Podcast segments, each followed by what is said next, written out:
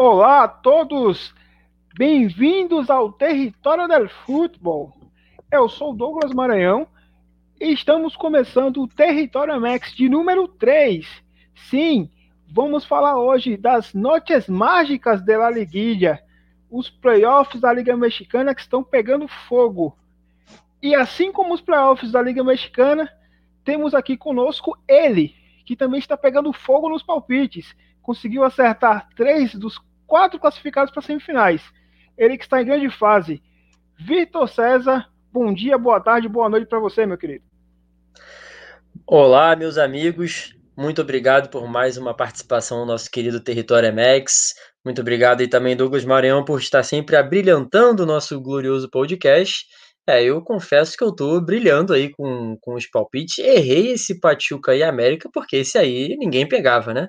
Esse aí todo mundo errou, mas direto até que eu tô indo bem, eu tô liderando esse, esses palpites aí, né, meu, esse palpitômetro aí, né, meu querido Douglas? Pois é, não queria falar muito acerca do desempenho deste que vos fala, porém, isso é o verdadeiro suco de liguilha, gente. Para você que está conhecendo agora o Campeonato Mexicano, para você que está chegando agora, seja muito bem-vindo e desde já que fique bem claro a todos que é isso aí. Nós que acompanhamos, que vivemos o dia a dia do futebol mexicano, muitas vezes erramos, porque é simplesmente futebol. E o futebol mexicano ele nos presenteia com esses momentos maravilhosos. Vamos falar hoje sobre as quartas de finais, que foram sensacionais, uma das grandes edições de liguilha, pelo menos dessa década que já vimos. Vamos falar também de notícias importantes sobre o futebol mexicano. E é por elas que nós vamos começar. A primeira delas foi sobre algo que nós falamos aqui anteriormente. Vitor César, o que eu mais temia acabou acontecendo lá no Chivas, hein? Chivas Guadalajara renovou com Victor Manuel Vucetich por pelo menos mais um ano. Um grande prêmio para essa maravilhosa campanha que o Chivas fez, acabando, é, acabou ficando aí de fora da, da repescagem. O que é que você acha, Vitor, dessa renovação do Rei Midas, que ainda é muito respeitado por lá, com o gigante Chivas Guadalajara? É verdade, o nosso querido Victor Manuel Bucetich, um treinador muito respeitado no futebol mexicano, mas que já tem um tempo que não entrega grandes trabalhos, né? Não sei se você vai concordar comigo, Douglas. O último título dele de primeira divisão do Campeonato Mexicano foi com o Monterrey em 2010. Né? Ele ganhou aquele, aquela sequência histórica né, com o Monterrey, ele ganhou duas ligas com o Monterrey, teve aquele tricampeonato histórico de Conca Champions. De lá para cá, o Vucetich é, fez, fez, sucesso né, naquele trabalho com aquele querétaro do Ronaldinho Gaúcho, que o Ronaldinho Gaúcho não era exatamente um titular da equipe, mas foi um querétaro que foi semifinalista, né, salvo engano, de Conca Champions, foi vice-campeão de, de Liga MX, mas não deu em título aquele trabalho do Vucetich. Depois daquilo ali, o Vucetich não teve mais nenhum super destaque, enfim, ficou um tempo também fora dos holofotes. E aí voltou para o Chivas Guadalajara e ainda esse trabalho não vingou, um trabalho um pouco estranho. Fica uma impressão de que o Vucetich começa aquela história, né, de que o Vucetich está um pouco talvez ultrapassado e vivendo de nome, né? Ele que é um dos treinadores mais vitoriosos da história do futebol mexicano. É, e aguardamos. Eu também fico com muito pé atrás em relação a essa renovação. É, dá uma, o Chivas talvez precisasse de uma chacoalhada um pouco maior nesse clube, enfim. O Cetit não parece ser um nome que vai nessa direção, mas é o caminho pela, pelo qual aí optou a diretoria do Chivas, né? A diretoria também muito contestada com seu presidente, né? dono e proprietário presidente Amaury Vergara, com o diretor Ricardo Peláez mas é assim que o rebanho sagrado seguirá para o campeonato para a temporada que vem. Vamos ver se teremos contratações, né? O Chivas precisa de alguns reforços para poder também qualificar um pouco mais esse elenco. O que, que você acha, Douglas? O que, que você me diz do seu amado Victor Manuel Vucetich? Eu acho até que a gente está dedicando muito tempo para um time que sequer teve a competência de chegar nas quartas de finais. Mas arrematando aqui, o, o, esse movimento da diretoria do, do Chivas, mais um de tantos movimentos questionáveis, como você mesmo falou, só reforça a tese de que o, o Chivas deve ir para o mercado de uma forma voraz, como sempre faz, muitas vezes gastando o que não tem, gastando o que não pode, contratando errado, montando times que pouco ou nada tem as características do seu treinador, sem um projeto definido, e a não ser que aconteça uma hecatombe, a não ser que aconteça aí realmente coisas que a gente não tem controle, o Chivas vai para mais uma temporada no mínimo longe do protagonismo. Falando agora também de treinador, e dessa vez o que eu considero uma boa contratação, o que todo mundo esperava acontecer, Vitor. O Tigres deverá ter novo treinador nas próximas horas, até quando esse podcast for por ar, possivelmente será anunciado. O Miguel Herrera, o pior Herrera, treinador histórico do, do América, treinador teve passagem recente na seleção mexicana, deve estar muito perto de assinar com os Tigres, sendo o sucessor aí de Tuca Ferretti. Vitor César, o que você acha aí dessa iminente contratação do Piorro no Tigres? Rapidinho um comentário, como é que você acha que isso vai impactar lá na equipe de Nuevo León, o atual campeão da CONCACAF Champions League? Eu vejo também como um movimento interessante do Tigres. Talvez não fosse meu movimento preferido. É, eu entendo que esse elenco, um elenco do Tigres que tem estrangeiros além da conta, né? Então precisa ter uma mudança no elenco, porque são estrangeiros demais que acabam estourando até o limite, né? Enfim. É um elenco também um pouco envelhecido, que precisa de muitas mudanças. Eu confesso que tenho minhas dúvidas se o Miguel Herrera é o ideal nome para é o nome ideal para essa revolução que deveria acontecer no Tigres, né? Mas de qualquer maneira é uma contratação, uma contratação que sim é muito interessante. A gente sabe que o Miguel Herrera é, não é exatamente um medalhão, né? É um nome já reconhecido no México, mas não é exatamente um medalhão. E é um nome já forte no Campeonato Mexicano, enfim, um treinador bicampeão com o América, um treinador que passou por seleção nacional.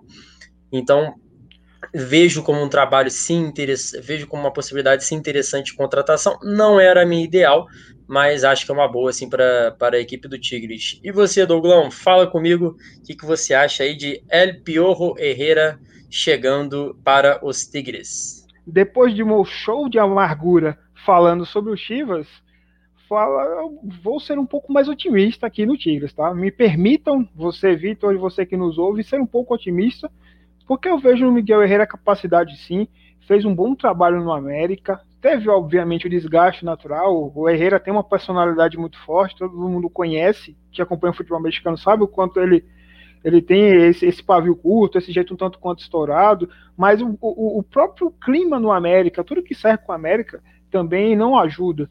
E acredito que o Tigres, mesmo sendo uma equipe muito rica, com mais investimento do que o próprio América, e que também hoje já tem mais holofotes é, do que em relação a outras eras do Tigres, mas eu acho que tem um ambiente um pouco mais favorável inclusive em, em, peças. O Tigres ele tem capacidade de dar melhores peças para o Herrera, para que ele monte a equipe do jeito que lhe agrade, do jeito que ele gosta de jogar. E eu acho que é um bom casamento, e na minha opinião, é uma coisa que mais cedo ou mais tarde ia acabar acontecendo. Eu sempre tive essa impressão de que Miguel Herrera iria treinar o Tigres ou o Monterrey, e acabou sendo o Tigres, e eu aposto sim que vai fazer um bom trabalho, pelo menos melhor do que o Tuca vinha fazendo nessas últimas temporadas.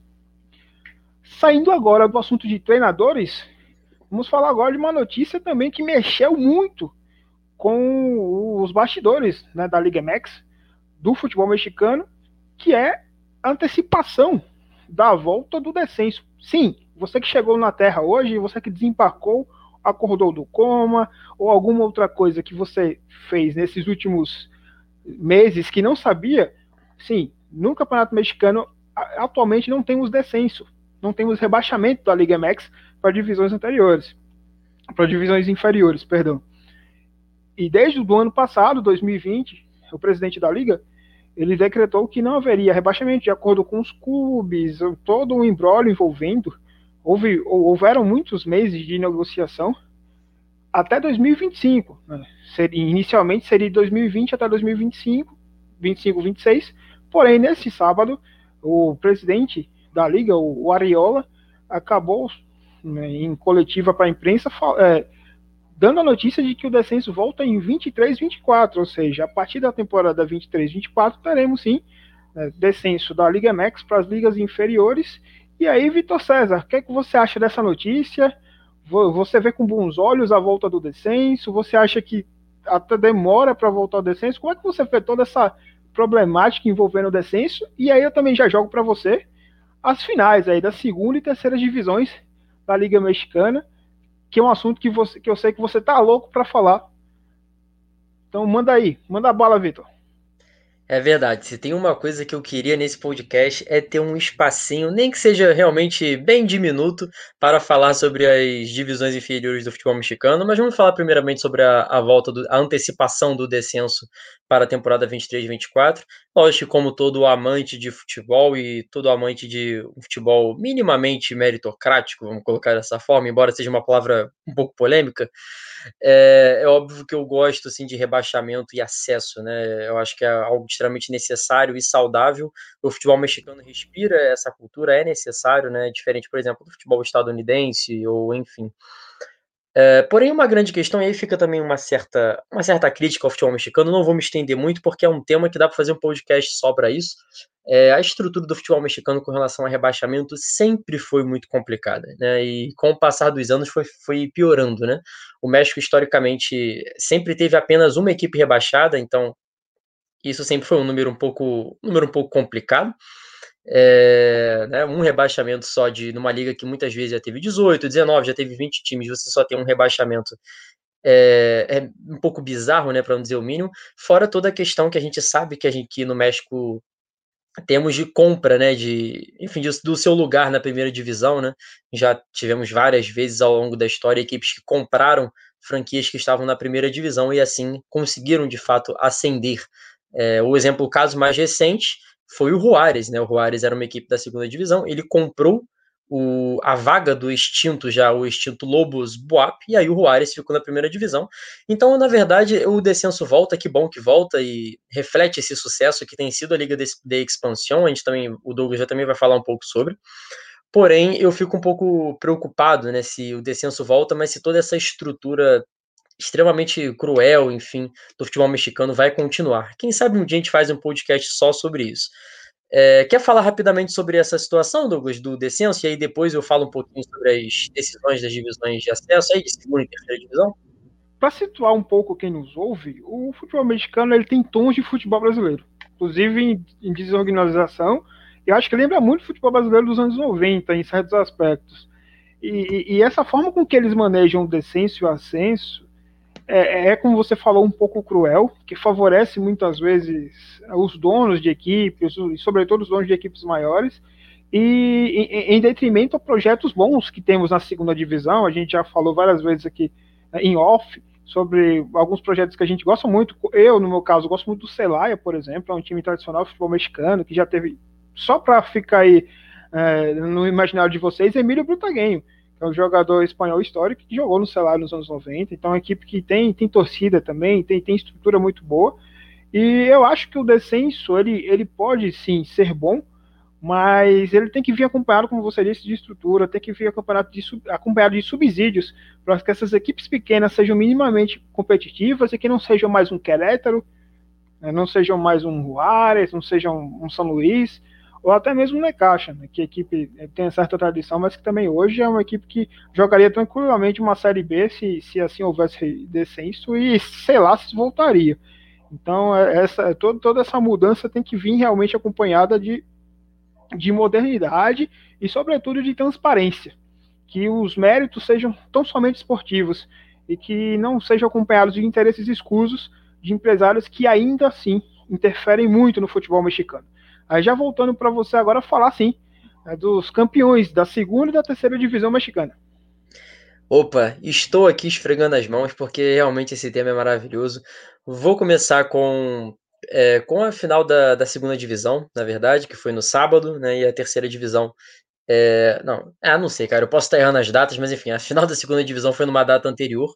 Foi a final entre Morelia e Tepatitlán. O Morelia, sim, meus amigos, aquele Morelia que você já ouviu falar, com certeza, o fã de futebol mexicano, Monarcas Morelia, passou por uns trâmites um pouco obscuros no futebol mexicano, enfim. Também não vou falar muito para a gente não se estender, mas o Morelia acabou basicamente perdendo o seu lugar na primeira divisão, não de maneira meritocrática, enfim, não de maneira justa. E aí ele meio que foi recriado na segunda divisão sob o, sob o novo nome de Atlético Morelia. É, eu fiz questão de acompanhar essa temporada, essa temporada do Morelia na segunda divisão, depois de anos e anos do Morelia é, na primeira divisão. Fiz questão de acompanhar a equipe na segunda e realmente foi uma história muito muito bonita, de muitos percalços. No Apertura, no, né, que foi o Guardianes 2020, né, que também foi chamado assim a segunda divisão, é, conseguiu se classificar para, para a fase de liguilha, né, porém não teve uma grande campanha, enfim.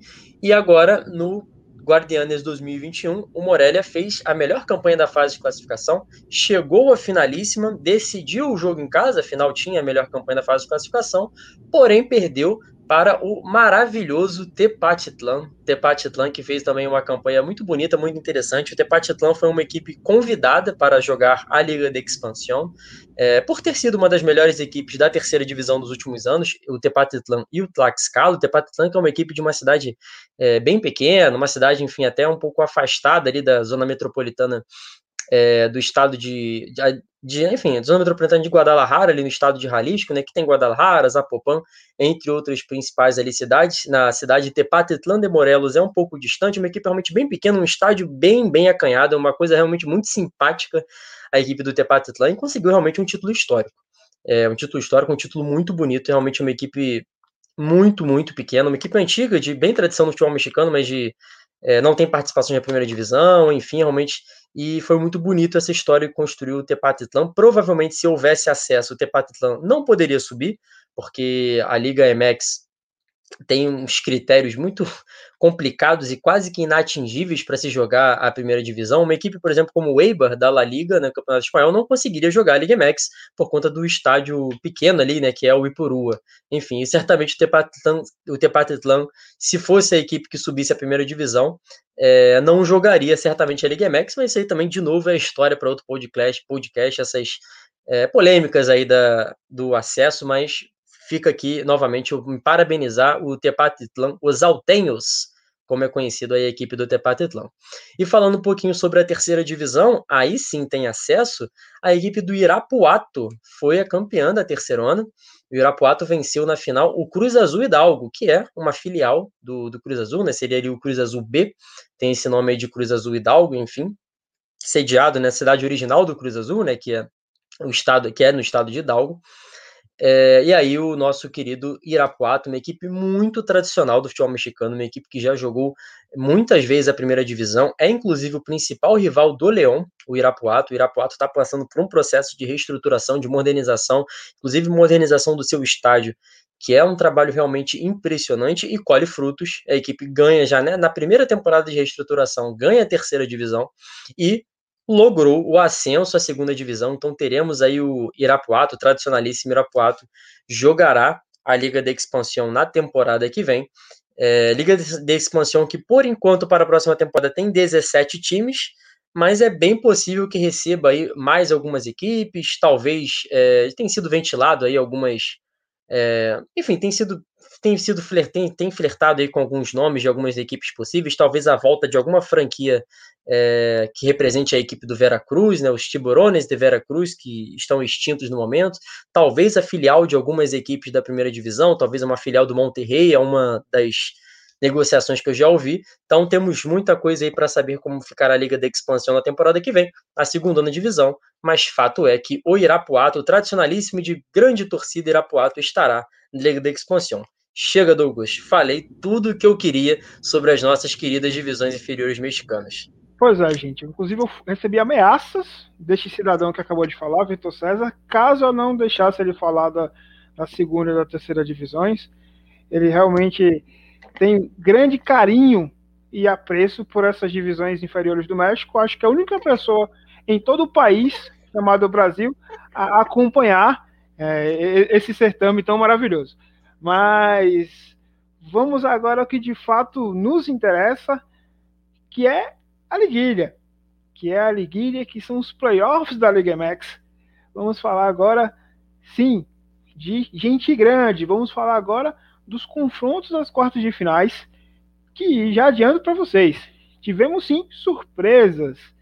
Tivemos gigantes sendo eliminados, tabus sendo quebrados e o Cruz Azul não Cruz Azuleando, para a surpresa geral da nação e, obviamente, para a felicidade deste que vos fala. Então, Vitor César, vamos começar com um confronto mais temido, talvez aí, por este apresentador covarde, que esperava um Toluca que, que fosse endurecer para o Cruz Azul, no, no, primeiro dos confrontos das quartas de finais, entre o melhor time da competição Cruz Azul e entre o décimo colocado Toluca, que no jogo de ida tivemos um, um, jogo muito duro para o Cruz Azul, vitória do Toluca, que por muito pouco não complicou a vida do Cruz Azul. Primeiro jogo 2 a 1 lá no Nemesio Dias, e o jogo da volta emocionante, onde o, o Cruz Azul abre o placar no, né, no jogo da volta 1 a 0 o Toluca empata imediatamente, mas aí no finalzinho do segundo tempo, já depois ali já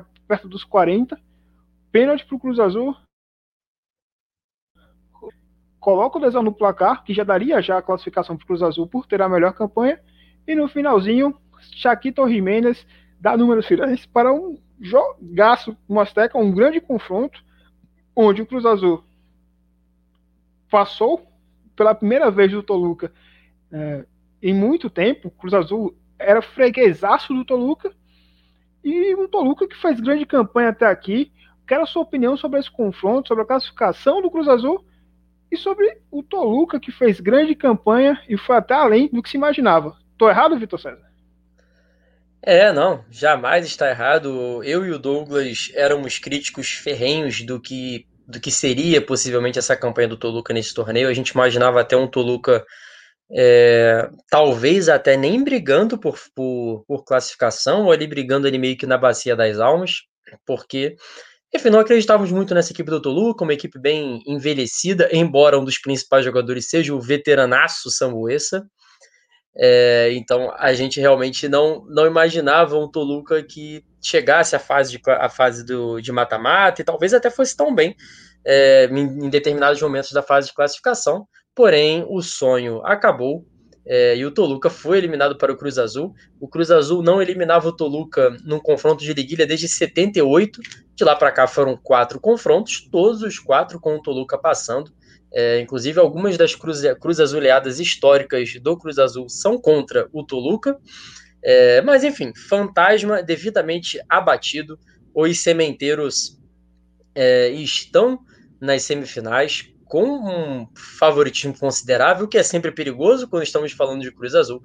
E é isso, nós tivemos mais um dos grandes confrontos de liguilha, né? O, inclusive, não sei se já falo isso agora, Douglas, ou se falo mais tarde, enfim, quando a gente for falar do, de todos os jogos, mas enfim, é possivelmente a gente está tendo uma das melhores liguilhas dos últimos anos. Isso tem sido realmente muito legal. Não sei se ainda vai ser nosso tema para o futuro, você já pode falar agora. Mas voltando aqui falando um pouquinho do jogo, o Cruz Azul realmente conseguindo vencer o Toluca com muitas dificuldades, enfim, com aquele golzinho de pênalti no final. Teve gol do Santi Jimenez, que já não fazia gol há muito tempo, estava sendo um pouco cornetado pela torcida. O jovem centroavante, talentoso, o Santi Jimenez, promissor. É, e aí realmente temos a classificação do Cruz Azul. Toluca já pode ir para casa, já fez uma campanha maior do que se imaginava e tem que se arrumar para a temporada que vem. A equipe do Toluca eu ainda sigo desconfiando que esse elenco do Toluca não conseguirá muitos bons torneios na sequência. Acredito que é um elenco que precisa de reforços e o Cruz Azul segue firme com o seu elenco estrelado, possivelmente o único, o elenco, o único elenco rico estrelado das semifinais. Todas as outras três equipes são surpresas, né, as, as quais a gente não estava imaginando, certo, Douglas? Certo, Vitor César. No entanto, como você falou, são sempre ingredientes maravilhosos para aquela bela cruz assoleada. Mas vamos parar aqui de, de, de, psicologia reversa e falar do que realmente interessa, que é o campo bola. Só um adendo nesse jogo do Cruz Azul. Se não é a torcida no Azteca, não sei se o Cruz Azul passa, não, viu? Foi um jogo bem enrolado. Toluca mostrou ser um time bem experiente, sabe, sabe jogar esse tipo de competição. E de fato, o Cruz Azul superou esse trauma e chega, obviamente, diante dos adversários das semis né, e eventual final, com, com esse favoritismo e vai ter que lidar com esse peso se quiser ser campeão após mais de 20 longos anos. Esse é o peso que está nas costas do Cruz Azul. Passando agora do time de melhor campanha, vamos para um confronto que foi determinante para os nossos palpites, hein, Vitor? Falando aqui de Puebla classificadaço 1 a 0 na ida para o Atlas. O Atlas conseguiu ganhar do, do Puebla logo no, na primeira partida, mas o Puebla, em seu estádio, o Cuauhtémoc, conseguiu igualar o resultado, conseguiu fazer 1 a 0 e por ter a terceira melhor campanha contra a sexta do Atlas, classificou-se também de forma emocionante com um gol contra do ótimo zagueiro do Atlas, Anderson Santamaria. E aqui, para ser bem sincero para vocês, o Atlas pagou por sua própria covardia. Foi um confronto bem equilibrado. O Puebla não jogou o grande futebol, qual a gente estava acostumado de ver na, na primeira fase. O Atlas conseguiu uh, fazer frente ao Puebla, sobretudo no primeiro jogo, mas o segundo jogo foi, foi um time totalmente retraído. O, Diego, o planejamento tático do Diego Coca foi terrível. O Atlas jogou 90 minutos basicamente esperando o, o jogo acabar e foi devidamente punido com um gol contra. O Puebla avançou porque quis ganhar, porque quis jogar e assim se joga a liguilha. Joga para vencer, joga para ganhar, é ambição. E isso mostra muito do momento atual das duas equipes. Puebla em plena ascensão no futebol mexicano, enquanto o Atlas ainda aí amarga mais um de, sua, de, de mais de 70 anos aí sem, sem ganhar uma liguilha e parece ainda estar longe dela. Vitor César, o que é que você me conta de Puebla e Atlas? Achei que o nosso querido Douglas é, adicionou tons dramáticos aí ao confronto Puebla e Atlas. Gostei, gostei. O Atlas, é, sigo repetindo aqui, o Atlas viveu o que sempre acontece no México, que é a maldição do sexto colocado. O sexto colocado da fase de classificação nunca venceu o campeonato mexicano não ia ser dessa vez que o Atlas iria conseguir, ainda mais sendo o Atlas, né? Atlas e sexta colocação não ia ter como, não, os deuses do futebol não iriam deixar o Atlas ser campeão mexicano, não tem como. Falando um pouquinho de bola, o Larcamonismo, né, o técnico Nicolás Larcamon, em questões de desempenho, talvez nos tenha decepcionado um pouco, né, como você mesmo falou, não foi uma das grandes apresentações que o Puebla é, nos acostumou na fase de classificação, né? O Puebla nos brindou com, com grandes jogos na, na fase de classificação. É, mas enfim, mas é, a liguilha é dessa forma, nem sempre você consegue apresentar um grande futebol. Muitas vezes você precisa ser um pouco mais eficiente, ali, enfim, um jogo um pouco mais de controlar os nervos, tentar estudar um pouco mais o adversário. A equipe do Atlas também realmente, como você mesmo disse, não, não procurou a vitória como deveria procurar, e aí realmente foi devidamente punida. E o Puebla, a gente tem que exaltar né, o trabalho do Puebla, enfim, uma equipe que tem feito um trabalho de scouting espetacular na América do Sul. É, vários desses jogadores aí, Omar Fernandes, Tabó, o próprio Urmenho, enfim, é, embora o Ormeio também já tinha passagem pelo futebol mexicano, mas enfim, vários desses jogadores são jogadores que o Puebla foi garimpando ali no mercado sul-americano. A gente também tem outros nomes até um pouco mais famosos, como o goleiro Antônio Silva, o zagueiro Segovia, enfim, e o Puebla realmente conseguindo garimpar esses nomes, revelar alguns nomes mexicanos interessantes, dentre eles o Salvador Reyes, ala esquerdo, que eu acho um absurdo é, esse jogador não ter ido para as Olimpíadas pelo México, enfim, mas o Puebla conseguindo aí essa classificação, realmente uma classificação muito bonita. E eu digo mais, a não ser que você tenha aí alguma torcida, enfim, para Cruz Azul, para Pachuca, para Santos Laguna, seja aí um aficionado de uma dessas três equipes, quem não está torcendo para o Puebla ganhar esse campeonato mexicano não tem caráter. Fica aí essa fala um pouquinho polêmica, porém verdadeira. Vitor César sempre nos trazendo polêmicas, sempre trazendo aí provocações para você que nos ouve. Escolha seu lado, é sobre isso agora que se trata a liguilha. Falando em escolher seu lado, Vitor César, nós aqui nos bastidores escolhemos um lado muito óbvio no confronto que tivemos entre Monterrey e Santos Laguna, confronto que você transmitiu junto com o Antônio Lacerda o jogo da volta, o jogo decisivo no domingo, o jogo que marcou a primeira queda aí nessa nessa fase de quarta de finais de um favorito. Estamos falando, assim, do Monterrey, que eu e você apostamos contra desde o início. Já sabíamos que ia dar errado esse negócio de, de desse Aguirre Ball e acabou acontecendo o que prevíamos. Primeiro jogo, um jogaço, um jogaço na noite de quinta-feira em Torreão. Santos 2 a 1 de virada contra o Monterrey. É um jogo que tivemos frango do Acevedo, tivemos drible maravilhoso do Goriarã, para variar, e vitória do Santos. Mas aí no domingo, lá no BBVA Stadium, parecia, parecia que a estratégia do Monterrey, né, do abafa, da individualidade ia dar certo. O Monterrey faz 1 a 0 já no começo do jogo e tudo se encaminhava para mais uma vitória do Monterrey, mesmo sem convencer. Porém, a bola pune, como já diria Murici Ramalho, e no finalzinho, Rony Prieto empata para o Santos Laguna e elimina o Monterrey merecidamente. O Santos Laguna faz uma grande temporada e avança para as semifinais. Vitor César, acertamos dessa vez. E que campanha do Santos Laguna, hein?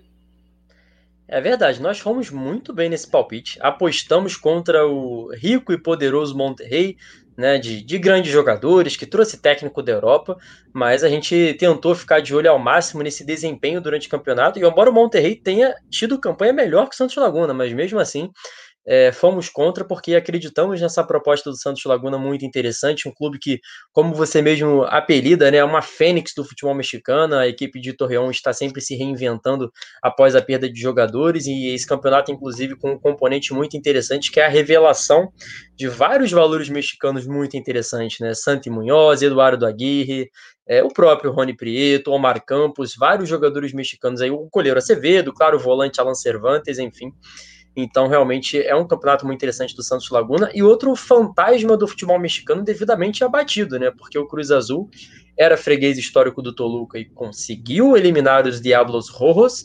E o Santos Laguna também sempre teve muitas complicações enfrentando a equipe do Monterrey.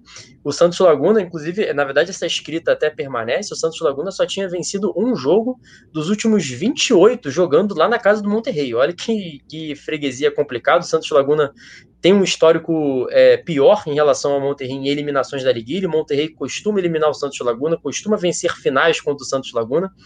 Um jogo que, inclusive, tem um certo componente de clássico, né? Há uma certa rivalidade do Santos Laguna com o Tigres e o Monterrey, por serem equipes do Norte, enfim, não é a mesma coisa que o clássico entre, entre Tigres e Monterrey, mas principalmente para a torcida do Santos Laguna, né, tem um certo componente de rivalidade, então foi uma vitória realmente muito bonita, uma campanha muito bonita, realmente, é, o Monterrey até em determinados momentos do jogo conseguiu se aproveitar das falhas defensivas do Santos Laguna, principalmente na primeira etapa, eu achei que é, a marcação do Santos Laguna, enfim, não estava não estava como deveria, né? O famoso buraco ali entre a zaga e o meio de campo e o Monterrey conseguindo ali ter algumas chances muito interessantes por ali, ganhando os duelos físicos contra os zagueiros, mas no segundo tempo o Aguirre Ball entrou de vez em cena, o Monterrey já com a vantagem de ter feito o gol no primeiro tempo, Monterrey estacionou todos os ônibus possíveis lá atrás e basicamente passou 45 minutos mais os acréscimos se defendendo Santos Laguna martelou, martelou, martelou. Foi pelo menos uns três ou quatro cruzamentos que a zaga do Monterrey teve que tirar na pequena área, quase que em cima da linha. Porém, não deu. No finalzinho, o Monterrey foi devidamente punido. Os deuses do futebol, mais uma vez sendo citados aqui é, no podcast, porém não em vão, não deixaram que o Aguirre Ball avançasse para as semifinais do futebol mexicano. E temos aí o Santos Laguna que inclusive enfrentará o Puebla, né? Um confronto que a gente aguarda bastante. Ainda vamos falar um pouquinho sobre esses confrontos de semifinal. Vamos lá, Douglas, para a gente arrematar e falar do último confronto de quartas de final, que também pegou fogo, né? Talvez até a, o melhor de todos, não? Pois é. Quando a gente acha que, que já tivemos o máximo possível de emoção nesses jogos da Liguilha, lembrando, todos essas, esses confrontos foram decididos, no mínimo, a partir dos 30 do segundo tempo do último jogo. Então, tivemos aí o jogo do Puebla sendo decidido depois dos 30, Cruz Azul e Toluca só ali a partir dos 30, 40 minutos é que tivemos a confirmação que o Cruz Azul ia passar. Esse gol do Santos Laguna que o Vitor mencionou já foi já, acho que os 45 do segundo, se não me engano. Já, é, 90, foi, já tava nos acréscimos, a gente isso, já tava nos acréscimos já. Foi 91, foi, foi 46 isso. do segundo tempo o gol do Preto. Que mudou a, a série e agora de mais um jogo que se não tivemos ali o gol nos acréscimos, mas tivemos emoção de sobra, reviravoltas e marcar mais um gigante caindo. Dessa vez, La Ave de las Tempestades, o América do México, equipe mais popular do país, que veio nesse torneio com toda expectativa por um bom trabalho realizado pelo, pelo Solari até aqui, mas o primeiro jogo em Hidalgo custou a classificação das Águias. 3 a 1 Pachuca, Pachuca já chegou no jogo da volta no Azteca, abrindo o placar com Romário Ibarra. O América, surpreendentemente, jogando tal como o América em Liguilha, conseguiu é, a remontada 3 a 1 conseguiu é, é, reverter o placar e estava se classificando com um show de Roger Martinez, com um gol e duas assistências. O colombiano, que foi quase dispensado no início da temporada, estava sendo o novo herói americano, inclusive ponto para o Solari, que insistiu com o colombiano, e ele fez a diferença. Mas aí um pênalti infantil de Bruno Valdez já no segundo tempo colocou o Pachuca de volta né, no, na disputa. Aliás, deu a vantagem ao Pachuca 3 a 2 O América ainda faria o quarto gol, golaço de Léo Soares, ídolo de Vitor César. Mas aí aquela pressão no final, ainda houve aquele temor. O Show ainda foi para a área tentando ali é, emular o Alisson, que tinha feito o gol também no mesmo dia de cabeça. Mas o Ochoa, além de tudo, é baixinho, não, não, não conseguiria fazer o mesmo.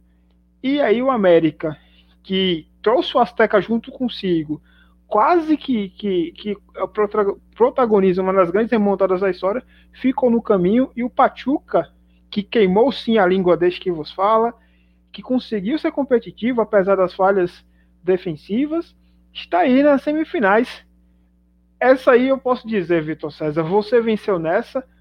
O Pachuca, que tanto você defendeu no início da temporada, chega às semifinais derrubando mais um gigante, porque havia deixado o Chivas pelo caminho, deixou o América a ver o que os Tuzos vão fazer nas semis, Vitor. É verdade. É curioso que eu defendi o Pachuca no início da temporada, quando estava conversando o Douglas, na hora da gente fazer algumas matérias ali, é, tentando falar um pouco mais como seria a temporada, aliás, como seria o torneio, né, o Guardianes 2021. Mas eu mesmo não acreditei no Pachuca nos confrontos, né? Eu achei já que foi muito interessante a campanha de oitavo lugar, mas eu confiei realmente no Chivas naquele jogo. O Chivas vinha numa num final ali de uma reta final de fase de classificação muito boa. Não confiei no Pachuca, não confiei no Pachuca de novo contra o América, por se tratar de América em Liguilha, estádio Azteca que receberia público, a gente já tinha essa informação. É um América que vem jogando muito bem, embora também na fase final não tenha ido tão bem, tenha caído um pouco ali a fase final da, a reta final da fase de classificação. Então, eu mesmo é, parei um pouco de apostar no Pachuca quando chegamos no mata-mata, então, de certa forma, eu queimei um pouco a língua junto com o meu querido Douglas Maranhão. É, Pachuca nos surpreendendo bastante, né? E acaba também passando um pouco se classificando por causa daquele primeiro jogo, um jogo em que é, o América realmente é, foi envolvido pelo futebol do Pachuca, enfim, e teve gol nos acréscimos já também do Roberto de la Roça, fazendo o 3 a 1 para a equipe do Pachuca, e, e aí acabando realmente com todos os sonhos da, do acabando com os sonhos não, né, mas dificultando muito a missão para o jogo de volta.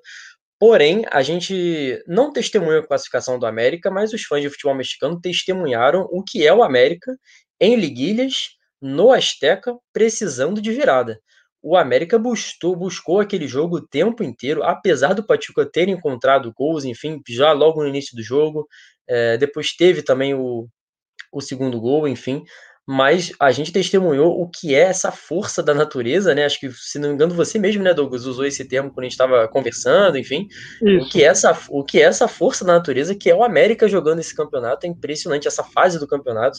É uma equipe que tem essa, essa relação de simbiose com esse estádio, com a sua torcida. É, amassou o Pachuca em vários momentos, pressionou muito. A equipe do Pachuca foi muito valente também. E porém não deu, né? O América acabou esbarrando nesses, nesses vários gols, nessas vários momentos, falhas defensivas, enfim, tanto no primeiro jogo quanto no segundo jogo, e não deu para conseguir uma virada que seria histórica, seria mais uma do currículo de viradas do América no futebol mexicano e em liguilha. Então o América fica longe aí da, fica fora da competição, mas cabe destacar que a torcida está muito feliz com é, com esse campeonato, enfim, entendeu que para um primeiro torneio aí do Solari, do Santiago Solari, já foi muito interessante. É, então é um projeto no futebol mexicano. Mais uma vez, o América vai deixar o seu torcedor bem, com muita expectativa muito alta para a temporada que vem. E o nosso querido Pachuca, que também é surpreendente, a pior equipe da fase de classificação aqui que chega nessas semifinais, né? Pachuca foi oitavo colocado. É, jogando realmente um futebol muito interessante, um futebol muito ofensivo, muito criativo, com algumas peças é, jogando muito bem nessa reta final, enfim, o Pachuca cresceu na hora certa, né? Com vários jogando, jogadores jogando muito bem, Ismael Souza, Pipe Pardo, é, o Eric Aguirre jogando um grande futebol, o jogador que inclusive deve atuar aí na Olimpíada pelo México, enfim, e De La Rosa também, outro centro, o centroavante que também tem ido muito bem, então o crescendo bastante nessa fase final. Pois é, Vitor, né, falando aí, só arrematando, sobre isso que você disse, sobre essa sombra do América nos, no, nos jogos decisivos é impressionante. Conversando com você, a gente tinha impressão e vendo o jogo, parecia que a qualquer momento a, a, o gol do América ia acontecer. A gente assistia o jogo e tinha quase certeza de que o América ia conseguir fazer o gol, ia conseguir se classificar, como dizem no México, seja como seja. O América ia conseguir fazer o, o gol. Não aconteceu, futebol tem essas coisas. Pachuca merecidamente avança para as semifinais porque foi a equipe mais equilibrada no cômputo geral. O América faz um bom trabalho com o Solari, deve seguir apostando. Acho que duas equipes grandes foi a que foi eliminada da forma mais é, menos traumática possível, a equipe que, que eliminou, que foi eliminada jogando de pé. E essa é a grande diferença entre equipes emergentes como Tigres e Monterrey, que são equipes que têm dinheiro, que têm estrutura, mas que para chegar ao nível de um América precisam de muito ainda para ter o respeito que o América tem no futebol mexicano, precisam de muitos títulos e de muita história ainda para ser construída. E apesar da eliminação, o América mostrou ser de fato o gigante que é, caiu de pé, na minha opinião.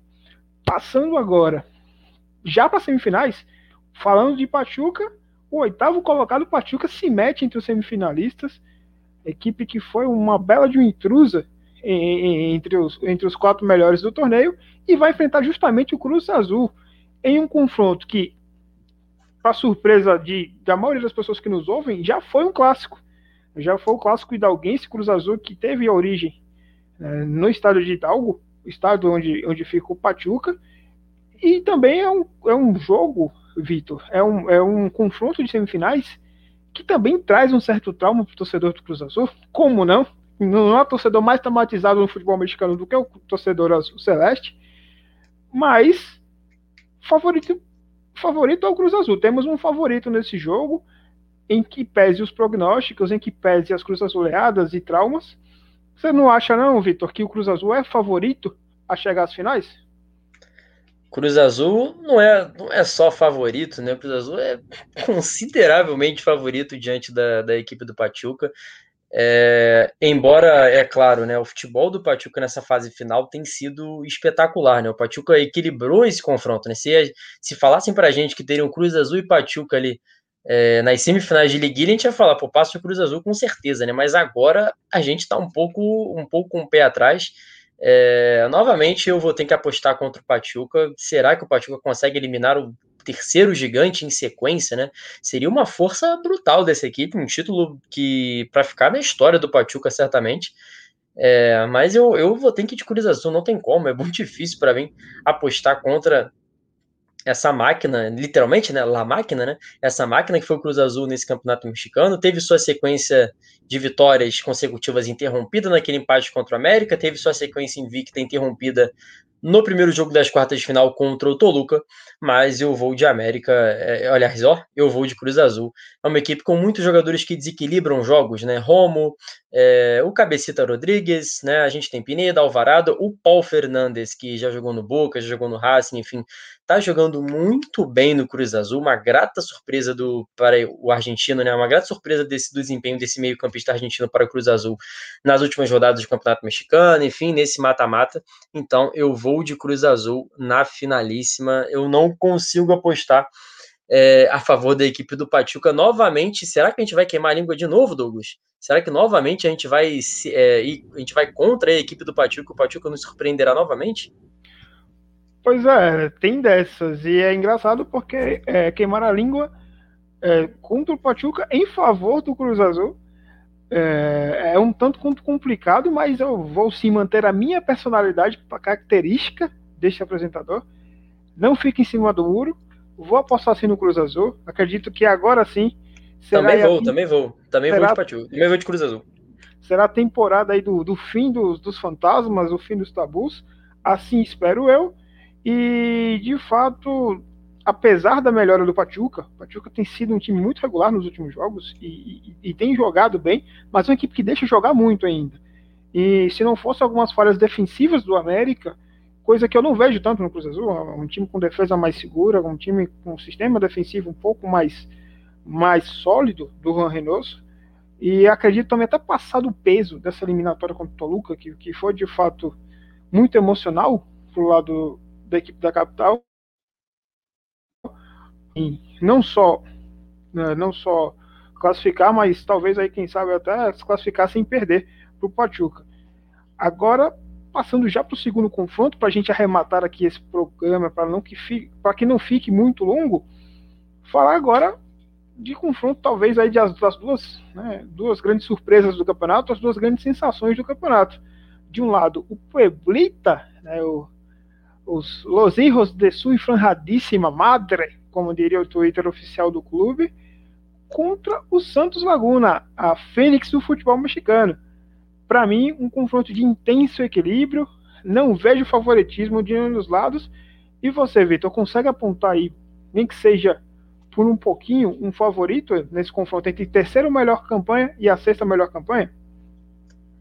Favorito não há, Douglas impossível. É, sexta melhor campanha não, né? O Santos Laguna foi o, foi o quinto melhor, quinto, né? Na verdade. quinto. É, não, favoritismo não é impossível ver, né? A gente está falando de duas equipes que, como você me falou, foram duas grandes sensações. O, o Puebla, então, foi uma sensação absurda, né? A equipe chegando aí é, em G4, né? Terceiro colocado, foi a segunda melhor campanha do, do Puebla na história, na, em, em fase de classificação. Então, realmente foi algo maravilhoso, né? O que a equipe do, do Puebla fez, né? É, eu, eu não sei, eu tava querendo polemizar um pouco, Douglas, em relação a essa a essa a esse, esse bolão aqui.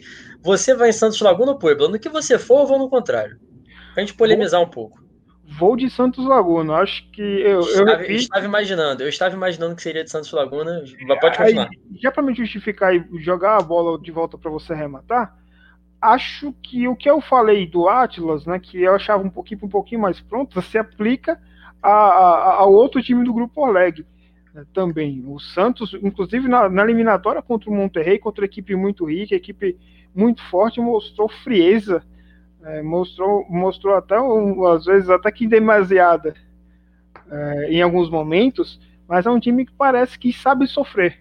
E, e eu, eu, acho até o Santos com um time com um pouco mais peças para decidir jogos. Eu sei que eu sei que o Puebla tem um Tabô, tem um Ormenho, mas nesse estilo de jogo de liguilha, que é um estilo de jogo muito pesado, que é onde muitas vezes uma bola faz a diferença, eu ainda vejo um pouquinho à frente o Santos e, e classificaram, já classificaram contra o Monterrey, um gol no último minuto, lá na, na Sultana del Norte, dá muita moral para o Santos. Eu acho que o Santos vem aí com, com um handicap, né? Vem com uma cancha aí de, de, de jogo, ainda mais por ser uma equipe que já já se acostuma a jogar finais dos últimos anos, a jogar decisões, ao contrário de Puebla, que foi campeão só em 90.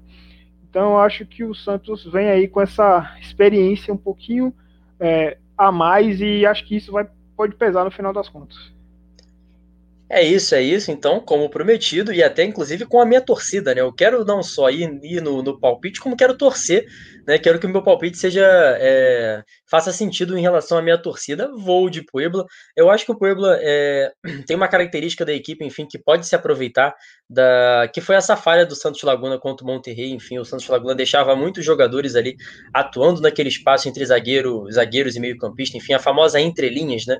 É, então, achei que o Santos Laguna realmente apresentou uma recomposição defensiva péssima nessa partida diante do Monterrey. Acho que o Puebla pode se aproveitar disso com o Ormenho, que é um centroavante que incomoda muito os zagueiros, com esses muito meio, muitos meio-campistas de, de qualidade da equipe do Puebla, como o, como o nosso querido Tabó, como o Omar Fernandes, que é o jogador, o meu grande ídolo nessa equipe do Puebla, o colombiano Omar Fernandes. Então, vou com Los Camoteiros, vou aí de. Meu palpite será a vitória do Puebla e, quem sabe, essa maravilhosa final que seria Cruz Azul e Puebla, ou Cruz Azul e Santos Laguna, certamente, ou quem sabe o Pachuca, né? Certamente vão render grandes finais, porque a gente está vendo uma liguilha simplesmente maravilhosa.